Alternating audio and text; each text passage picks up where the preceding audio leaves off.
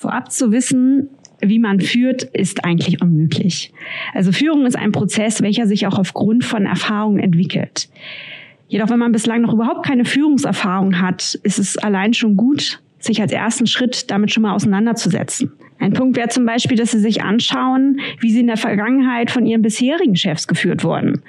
Was hat Ihnen dabei gefallen und was ist Ihnen vielleicht eher sauer aufgestoßen? Weil das ist auch sehr wichtig. Vielleicht wissen Sie aktuell noch nicht, was Sie genau wollen und wie Sie genau führen wollen, aber vielleicht wissen Sie ganz genau, so auf gar keinen Fall wie genau man sich dem Thema Führung nähert, welche Modelle man sich anschauen sollte und welche Tipps Sie sonst noch von Führungscoach Anke-Nina Ulrich bekommen haben, hört ihr nun in der neuen Podcast-Folge.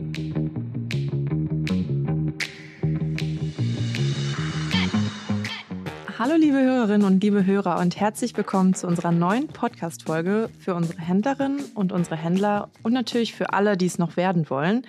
Ich freue mich, dass ihr wieder mit dabei seid und genauso freue ich mich, dass meine geschätzten Podcast-Kollegen David und Tino heute wieder mit an meiner Seite sind. Ja, hallo Isabel und hallo liebe Zuhörerinnen und Zuhörer. In unserer heutigen Folge möchten wir mit euch in ein sehr spannendes Thema für all diejenigen einsteigen, die in der letzten Zeit Wachstumserfahrungen gemacht und Veränderungen mit ihrem Business erlebt haben oder vielleicht kurz davor stehen. Denn wo früher vielleicht einmal der beste Freund oder die beste Freundin beim Packen von Paketen ausgeholfen hat, als man bei eBay gestartet ist, sitzen nun vielleicht feste MitarbeiterInnen. Und damit kommen dann ganz zwangsläufig äh, neue Fragen auf unsere Händlerinnen und Händler zu. Wie führe ich denn eigentlich MitarbeiterInnen richtig? Was heißt überhaupt richtig? Und sollte der Führungsstil nicht vor allem zu mir als Person passen? Genau darüber sprechen wir heute mit Anke Nina Ulrich, Coach für die berufliche und persönliche Weiterentwicklung von Führungskräften und Geschäftsführern. Hallo. Hallo zusammen und hallo, liebe Zuhörerinnen und Zuhörer. Ich freue mich, heute mit dabei sein zu können und vielen Dank für die Einladung. Hi, Anke, auch von meiner Seite. Äh, wir freuen uns auch sehr, dass du heute mit dabei bist und dass wir dich kennenlernen dürfen. Ja, gemeinsam werden wir, wie schon gesagt, über das ähm, große Thema Mitarbeiterführung sprechen. Bevor wir da einsteigen, magst du uns erst einmal was über dich und deinen Werdegang erzählen? Und gab es vielleicht so einen Schlüsselmoment, ähm, weshalb du dich dazu entschieden hast, Coach zu werden? Also ein Schlüsselmoment direkt, warum ich Coach werden wollte, gab es nicht. Also ich bin nicht morgens wach geworden, habe plötzlich gesagt, okay, ich werde demnächst Führungskräfte coachen, sondern das war so ein schleichender Prozess. Ich habe eigentlich auch einen sehr technischen Hintergrund, den ich erstmal gelernt habe und habe dann irgendwann bin ich über die Weiterbildung als Business Coach gestolpert und während ich das dann auch gemacht habe, habe ich dann auch einfach gemerkt, dass mir das total liegt und wie viel Freude es mir bereitet, Menschen in ihrer beruflichen Karriere voranzubringen. Ja, wenn wir uns jetzt ähm, Händlerinnen und Händler bei uns auf dem Marktplatz anschauen, äh, da haben wir natürlich eine große Bandbreite an verschiedenen Größen von Unternehmen. Da haben wir ganz kleine Unternehmen, wir haben aber auch sehr große Unternehmen. Wie unterscheidet sich denn da die Mitarbeiterführung? Die Anzahl der zu führenden Mitarbeiter wird ja nicht mehr, nur weil man in einem großen Unternehmen ist. Also wenn Sie CEO eines zum Beispiel 750 Mitarbeiter großen Unternehmens sind, führen sie keine 57 Mitarbeitern, sondern lediglich einen Teil daraus.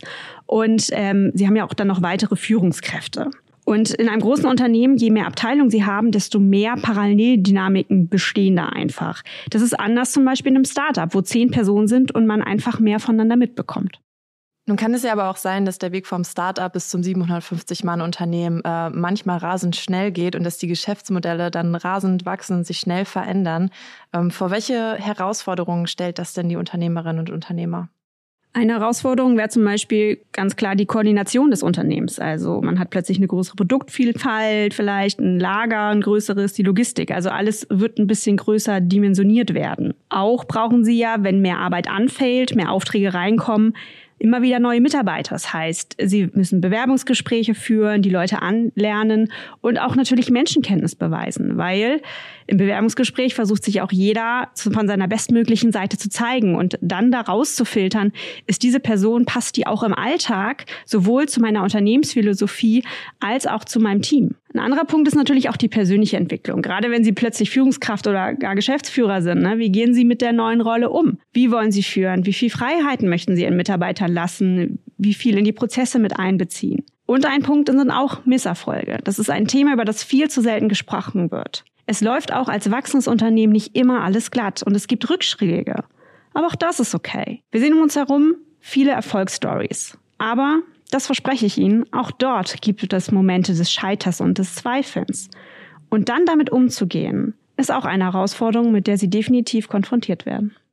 Wie ist das denn jetzt, wenn äh, ich quasi überlege, jetzt wirklich ein Unternehmen zu gründen oder ich merke so, äh, meine Aktivitäten zum Beispiel bei eBay im, im Ver Verkauf ähm, ja, steigen und ich bin kurz davor, ein Unternehmen zu gründen, muss ich mir im Vorfeld direkt schon klar machen, ja, okay, das ist der, die Art von Chef oder Chefin, die ich sein will für meine MitarbeiterInnen? Oder ähm, kann man einfach erstmal anfangen und dann gucken, wie es wird? Also ne, aus, aus meiner ähm, Erfahrung war es zum Beispiel so, ich war in einem Unternehmen, das, ich war der fünfte Mitarbeiter, inklusive der Geschäftsführer. Und äh, ein Jahr später waren wir 35. Und da fehlte halt eigentlich alles an Prozessen oder es, es lief auch nicht optimal. Also wie ist das? Muss ich vorher schon alles wissen? Muss ich einen großen Plan haben? Oder kann man das dann auch währenddessen entwickeln? Vorab zu wissen, wie man führt, ist eigentlich unmöglich. Also Führung ist ein Prozess, welcher sich auch aufgrund von Erfahrungen entwickelt. Jedoch, wenn man bislang noch überhaupt keine Führungserfahrung hat, ist es allein schon gut, sich als ersten Schritt damit schon mal auseinanderzusetzen. Ein Punkt wäre zum Beispiel, dass Sie sich anschauen, wie Sie in der Vergangenheit von Ihren bisherigen Chefs geführt wurden. Was hat Ihnen dabei gefallen und was ist Ihnen vielleicht eher sauer aufgestoßen? Weil das ist auch sehr wichtig. Vielleicht wissen Sie aktuell noch nicht, was Sie genau wollen und wie Sie genau führen wollen, aber vielleicht wissen Sie ganz genau, so auf gar keinen Fall. Und dann können Sie sich so nach und nach daran tasten. Was auch hilft, sind Modelle, die beim Verstehen Ihnen helfen und zum Einsortieren. Es gibt zum Beispiel das Modell von den Führungsstilen nach Kurt Lewin.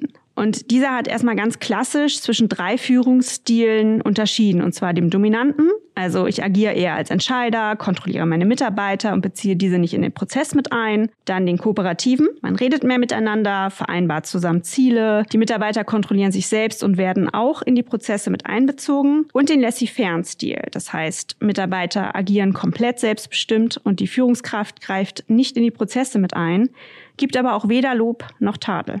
Und, und wie gehe ich dann damit um, wenn ich merke, so, mh, hm, die Bedürfnisse meiner Mitarbeiterin sind andere als die, die mein Führungsstil da mitbringen. Wenn ich zum Beispiel sage, ich möchte auf keinen Fall der Dominante sein, äh, sondern eher der Kooperative oder der laissez aber irgendwie funktioniert das bei manchen Mitarbeitern nicht richtig. Das kommt, weil jeder alle Führungsstile innehat, nur in unterschiedlich ausgeprägter Form. Also es gibt da auch einfach kein richtig oder falsch. Inzwischen wurde dieses Modell auch um den situativen Führungsstil ergänzt, weil man da auch erkannt hat, dass es kein Schwarz-Weiß nur gibt. Also sie reagieren in Situationen unterschiedlich auf verschiedene Situationen und auf verschiedene Mitarbeiter mit einem jeweils anderen Stil. Dann ist es ganz einfach. Einige Mitarbeiter, die brauchen es einfach mehr Anweisungen von ihnen zu erhalten und brauchen da auch mehr mit ihnen in Kontakt zu treten, in den Austausch zu gehen. Und einige sind lieber für sich während ihrer Arbeitszeit und äh, liefern ihnen einfach nur die Ergebnisse ab. Und je nachdem, wie ihre Mitarbeiter auch auf sie zugehen, kann also auch ihr Führungsstil einfach wechseln. Anke, das hört sich erstmal für mich an, als würde man erstmal vor so einem riesigen Berg stehen. Gibt es irgendwelche goldenen Regeln oder Do's and Don'ts, an denen man sich für eine erfolgreiche Mitarbeiterführung orientieren kann? Und wenn ja, wie lauten diese?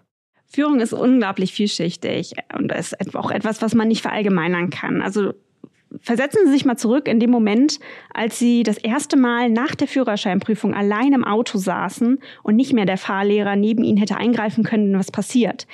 Das fühlt sich erstmal ungewohnt an. Und wenn Sie heute ins Auto steigen, dann denken Sie überhaupt nicht mehr drüber nach und auch nicht mehr überhaupt in diesem Moment. Was hilft, ist, sich ein gewisses Grundwissen anzueignen. Also es gibt da keine goldenen Regeln, aber den Tipp, sich Modelle zu betrachten. Es strömt ja gerade viel auf sie ein. Ne? Ihr Business baut sich auf, sie haben neue Mitarbeiter, die sie führen und das kann zu Überforderung führen. Und was passiert, wenn wir uns überfordert fühlen? Wir erleben zu viele Dinge, die wir nicht sortiert bekommen. Und beim Modellen geht es darum, seine Umgebung und sein Verhalten zu begreifen und daraufhin situationsangemessen und erfolgsbringend zu agieren. In meinen Coachings zum Beispiel, da habe ich immer nur den Coachee, also den, der gecoacht wird, sitzen. Und während wir zusammenarbeiten, verändert sich ja aktiv nichts an der vorhandenen Situation außerhalb dieses Raumes. Aber was sich verändert, ist die Sichtweise des Coaches auf seine Situation. Und er erfährt Struktur und Sicherheit. Und daraufhin verändert er sein Verhalten. Anke, du hast gerade gesagt, also Selbstreflexion, sich damit auseinanderzusetzen, ist ähm, super hilfreich, um ja quasi sich selbst auch einzuordnen und ist so der erste Schritt, um an den Situationen zu arbeiten.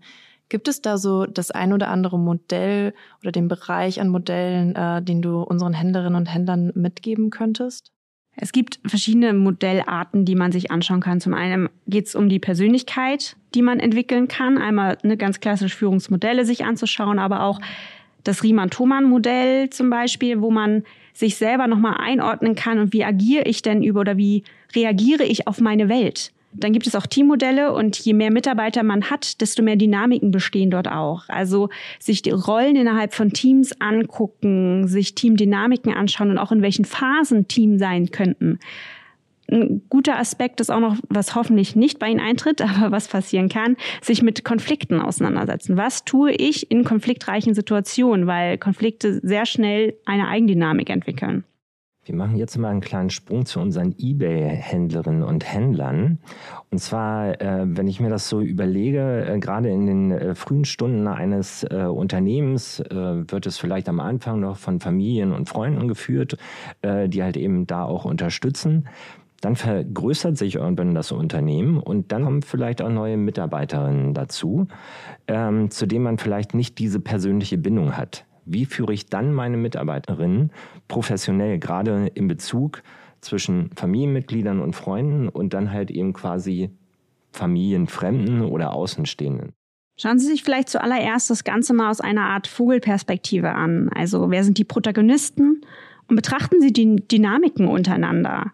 Weil wenn Sie sich vorstellen, Sie sind ein Unternehmen und haben hauptsächlich Familienmitglieder und dann kommt jemand externes mit dazu, das weiß in der Regel ja auch die externe Person. Und welche Erwartungen hat die auch, wenn sie bei Ihnen dann einsteigt in das Unternehmen? Und auch welche Erwartungen haben denn die Familienmitglieder an diese neu einsteigende Person? Kommunizieren Sie dabei ganz viel und schaffen Sie Transparenz untereinander. Was auch hilft, ist, dass Sie ihre Familienmitglieder, Freunde, Mitarbeiter mit an Prozessen beteiligen. Also wenn zum Beispiel Ihnen in der Vergangenheit Ihre Mutter immer beim Packen vom Päckchen geholfen hat, fragen Sie sie doch einfach, ob sie nicht beim Aussuchen einer Nachfolgerin helfen kann und sie sogar einarbeiten kann, weil dann kann sie ja Schritt für Schritt sich selber rausziehen in dem Tempo, wo sie sich dann auch mit wohlfühlt. Betrachten Sie sich die Prozesse an sich an. Und auch wenn Sie wahrscheinlich jetzt denken, wo soll ich denn diese Zeit noch hernehmen, weil ich doch gerade so viel mit meinem Business zu tun habe. Es wird sich auszahlen, nicht nur als Bestandsaufnahme zu machen, sondern auch dann natürlich als Next Step zu schauen, wie kann ich das, was vorhanden ist, auch optimieren. Anke, wie viel Zeit muss ich denn einplanen, um einem guten Führungsstil gerecht zu werden? Es gibt da leider keine Faustformel. Also wer sich 15 Minuten die Woche mit Führung auseinandersetzt, wird die perfekte Führungskraft. Das gibt's leider nicht. Also betrachten wir das Ganze mal andersherum. Wenn der Druck von außen wächst, sprich die Situation verläuft nicht optimal, Mitarbeiter werden unzufrieden oder der Umsatz erfüllt nicht das angestrebte Ziel, dann nimmt man sich plötzlich die Zeit. Wenn Druck von außen da ist, spätestens dann werden Sie sich damit auseinandersetzen. Vielleicht schaffen Sie es auch früher. Die schlechte Nachricht zuerst, man ist nie fertig. Also vielleicht fühlt es sich anfangs noch ungewohnt an, in dieser neuen Rolle zu führen, aber das kommt. Wichtig ist es, sich und seine Handlung regelmäßig zu hinterfragen. Dann mit anderen Leuten darüber in den Austausch zu gehen, vielleicht sogar mit professioneller Unterstützung und sich Fehler einzugestehen. Sie sind ja schließlich noch ganz am Anfang ihrer Führung. Ich fand das Beispiel von Tino gerade sehr greifbar, weil es eben oft so ist, dass ähm, ja, Unternehmen quasi im kleinen Kreis wachsen und dann externe Leute dazukommen. Wie baue ich denn idealerweise ein Team auf, das sich dann unter meiner Führung und meinem und in meinem Unternehmen auch wohlfühlt?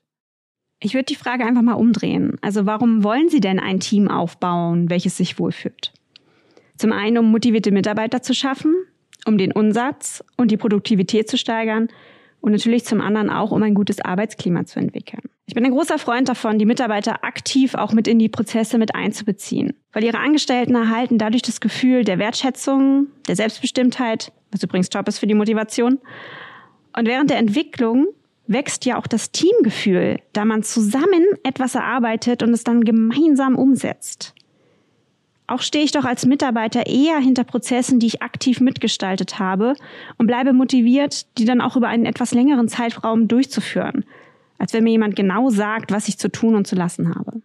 Dann kommen wir zum Abschluss und hier einmal für dich die Option, ja, was möchtest du unseren Hörerinnen und Hörern, unseren HändlerInnen ähm, noch mit auf den Weg zu ihrer Führungsperson geben?